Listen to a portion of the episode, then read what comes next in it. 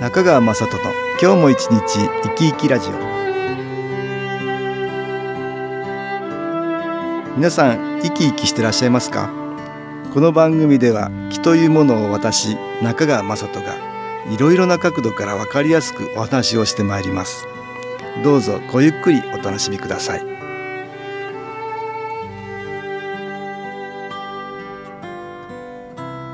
中川雅人の今日も一日生き生きラジオ。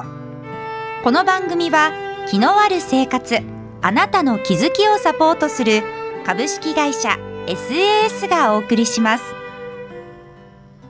おはようございます。株式会社 SAS の中川雅人です。今日は気についての体験談を東京センターの佐久間一子さんとお話ししましょう。佐久間さんよろしくお願いします、はい、よろしくお願いいたします何か昨日体験談ありますでしょうかね、はい、はい、ヘルシーキーサポート腰用ですね。あの、えー、こちらをご利用になって体験をされたというご報告がありましたので、えっ、ー、とヘルシーキーサポートっていうのは、腰用とか膝用とか、はい、手首用とかいろいろあるんですよね。ね。これは腰につけて、そこから気を取り入れようと、そういうようなサポーターですね。そうですね。えー、その体験談、はい、かりましたか？はい。お母様が腰にサポートを巻いたらですね娘さんが気の反応でゲホゲホと今咳が出た。そうなんですよ、はい、よくあの気受けると気を受けた人が反応であくびが出たり、はい、咳が出たりする人がいるけど、はい、ありますね。お母さんが腰に巻いたのに、はい、そばにいた娘さんがゲホゲホってなんか咳が出たんだね。でお母さんはもうびっくりされたということなんですね。要はお母さんの良くない気が娘さんから出ていったということそうなんですよ。うんこれはよくあるけどまあどんどんいい気を入れたら悪い気は抜けていく、はい、ね、だからそれは普通は調子が悪いところにそこそこにいい気を入れていくと、はい、それが咳になって出ていくっていうのがあるんだけどそれの娘さんの方から出たということですね。あまあ出やすい方から出ていくからね、はい、ってことあるから。で、うん、特に親子の関係は、はい、とても気でつながっているからね。そうです。お母さんのとこに来ていたマイナスの気はあお子さんにも影響を与えていて、はい、お母さんに気が入っていったのがお子さんから出ていくっていうのはありえるね。そうなんですね、うんうん。こんな話も聞いたことあります。娘さんがあの会長の新規婚セッションを受けて自宅に戻ったら、うん、おばあちゃんが普通になっていたそうなんですよ。普通になってたっていうのはそう前は悪かったの？そうなんですよ。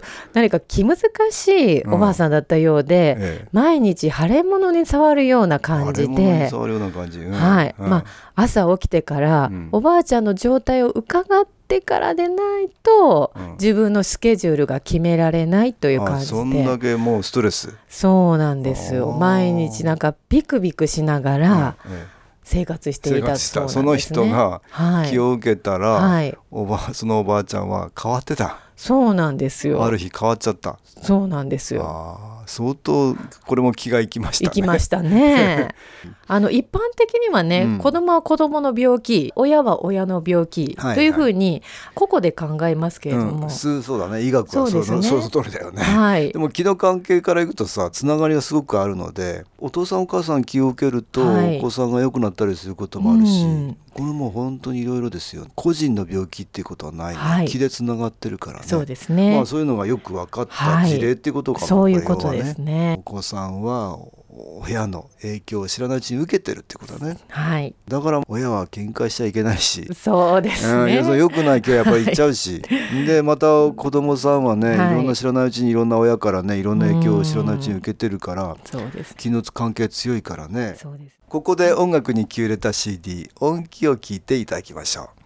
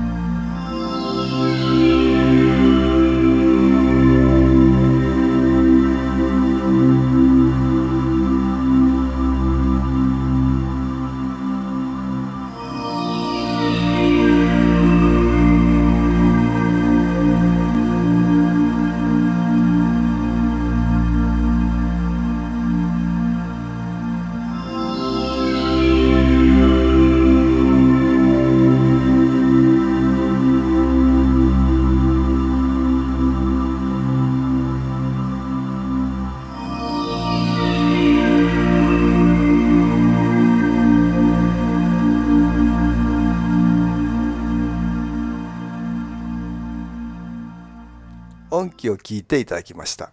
今日は気についての体験談を東京センターの佐久間一子さんと話しています。続けてどうぞ。私もそういう体験ありましたね、うん、両親2人で喧嘩してるので、うんうんうん。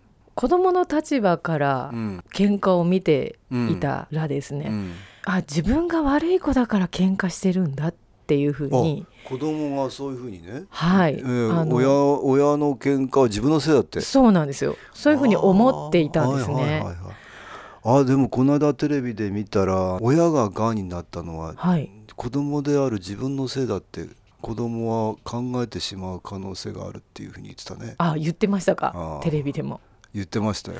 やっぱり何かそのように、子供はこう捉えてしまうんですね。捉えてしまうかもしれないね。はい、うん知らないうちにそう子供はそうやって、うん、逆に言うとそんだけまあ親子の関係は気でつながってるっていうこともあるんだよね。そうですね。なんとかこう自分がよ、うん、いい子になることで、うん、お父さんとお母さんの関係が良くなるようにっていうふうにこう、願っているっていうこともあるかも、うん、願ってるっていうかねそういうことあるよねね。子供にとって親っていうのはすごく大事な存在だからね。そうですね。そういうふうな気持ちが非常に湧くのかもしれないし、はい。うん、親の立場から言うと、うん、子供に不必要な心配かけたり喧嘩。してたりね。そうですね。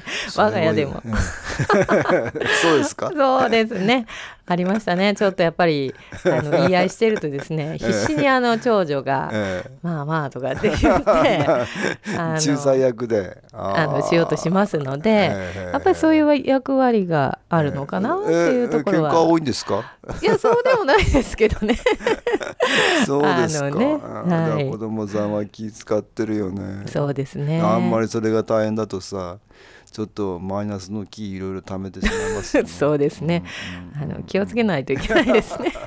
そうですね。はい。まあ喧嘩がやっぱり多いとですね、うん、だんだんやっぱり夫婦関係っていうのも、あの難しくなってどうしても離婚とかね、そういう方向に向いていきやすいと思うんですけれども、離婚になっちゃうよね。そうですよね、あんまり喧嘩激しくて、ね、はい、でまあおかげさまで私の体験といたしまして、うん。ええ、子供の立場でですね、え、この離婚っていうのをね見させていただいたかなっていうところがあね。お父さんとお母さん離婚されて。そうですね。でまあ両親だけではなく、うんうん、親戚の中でいろいろ良くないことがありまして、まあ、数えたら7割の夫婦が 何かしらあったんですよ。あったんですか？はい、えー、7割もですか？はい。えー、どんなことがあまああの、えー、離婚とか、えー、あとまあ若くしてねあの死別になった夫婦とか、まあ、何かしらこういろいろあ,、あったわけですよ。あマイナスの気が働いてますかねそれは。そうですね。の中にマイナスの気が、はい、それがだから夫婦の仲も悪くしたり、はい、してたかもしれない、ね、そうですね。それも一代で終わらないっていうところです。要はおじいさんおばあさんお父さんお母さん、はい、こうやって代々世代がね、ね、変わってきてお父さんお母さんが仲が悪くなるのはその前からもいろんなことがあったりね。まあ普通はね家の中に家計の中にマイナスの気っていうのがね残っていると、うん、それがずっと作用してくるってことなんですよね。はい、それで喧嘩が多いお家になってしまう、うん、知らないうちにそうですね、うん、離婚しなきゃいけないようにさせられてしまうっていうことがねね、あるんだよね。ね。普通のうちよりも喧嘩が多くなっちゃうね、うん、そういう気の影響を受けるとね。はい、でまあ私の両親が離婚したのは、うん、あの私が大人になってからなんですけれども、それでもですね、やはりやはり心にこういやそうでしょう、うん、離婚されるのは子供にとっちゃ非常にねそうですね。辛いもんがあるよね、うん、あの頭ではね分かってるんですよ、あのもう私たちも大人だし、両親それぞれがね、お互いの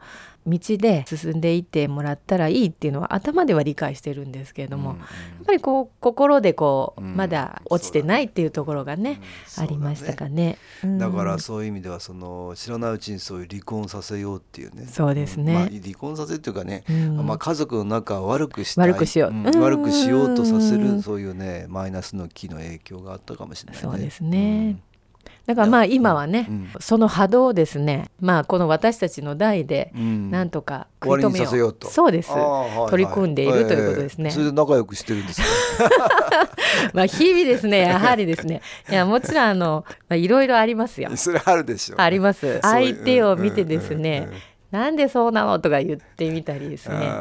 ついつい何か強めにね出たり、えー、あのあります。でもまあでもまあおかげさまで気をやってるとですね、うんうん、ああそれは自分なんだなっていうことに 気が付くわけですよ。うん、それが大事だけどね。そうです、ね、つい相手が悪い相手が悪いってね。ねうん、相の人が悪いから私はこんなふうに言っているっていうそうですね。目でだけ見てるとね、ねうん、消えていかない。ちょっとやっぱりね喧嘩させようとするマイナスのキーはねあるかもしれないありますね。それに負けない負けないように、あのそこでここで食い止めとくね。そうですね。まあそれが、あのまあ大事かなと思って。あのまあご主人も気受けられてるから。そうですね。ねあまあ、そういう意味ではい。ろんなマイナスの気は、えー、日々消えていってると思うんですけど、はい、まあいっそ自分の努力だね。そうですね、これが本当にマイナスの気を根本からなくしていく、はい、うん、そうですか。そういう意味でいくともうお子さんにはつながっていかないようになる。ね、うん。ということね。今それをやってると。やって取り組んでいるという、うん、ところでございますか。頑張ります。いろいろあるかと思いますはい、日々ですこれね。そうですね。はい、じゃあ今日は体験談、昨日体験談のお話をお聞きしました。佐久間さんありがとうございました。ありがとうございました。株式会社 SS は東京をはじめ札幌名古屋大阪福岡熊本沖縄と全国7カ所で営業しています私は各地で無料体験会を開催しています。9月15日木曜日には東京池袋にある私どものセンターで開催します。中川雅人の「昨日話と昨日体験」と題して開催する無料体験会です。新気候というこの気候に興味のある方は是非ご参加ください。ちょっと気候を体験してみたいという方体の調子が悪い方ストレスの多い方運が良くないという方気が出せるようになる研修講座に興味のある方自分自身の気を変えるといろいろなことが変わります。そのきっかけにしていただけると幸いです。9月15日木曜日。午後1時から4時までです。住所は豊島区東池袋1-30-6池袋の東口から歩いて5分のところにあります。電話は東京03-3980-8328 3980-8328です。また SS のウェブサイトでもご案内しております。お気軽にお問い合わせください。お待ちしております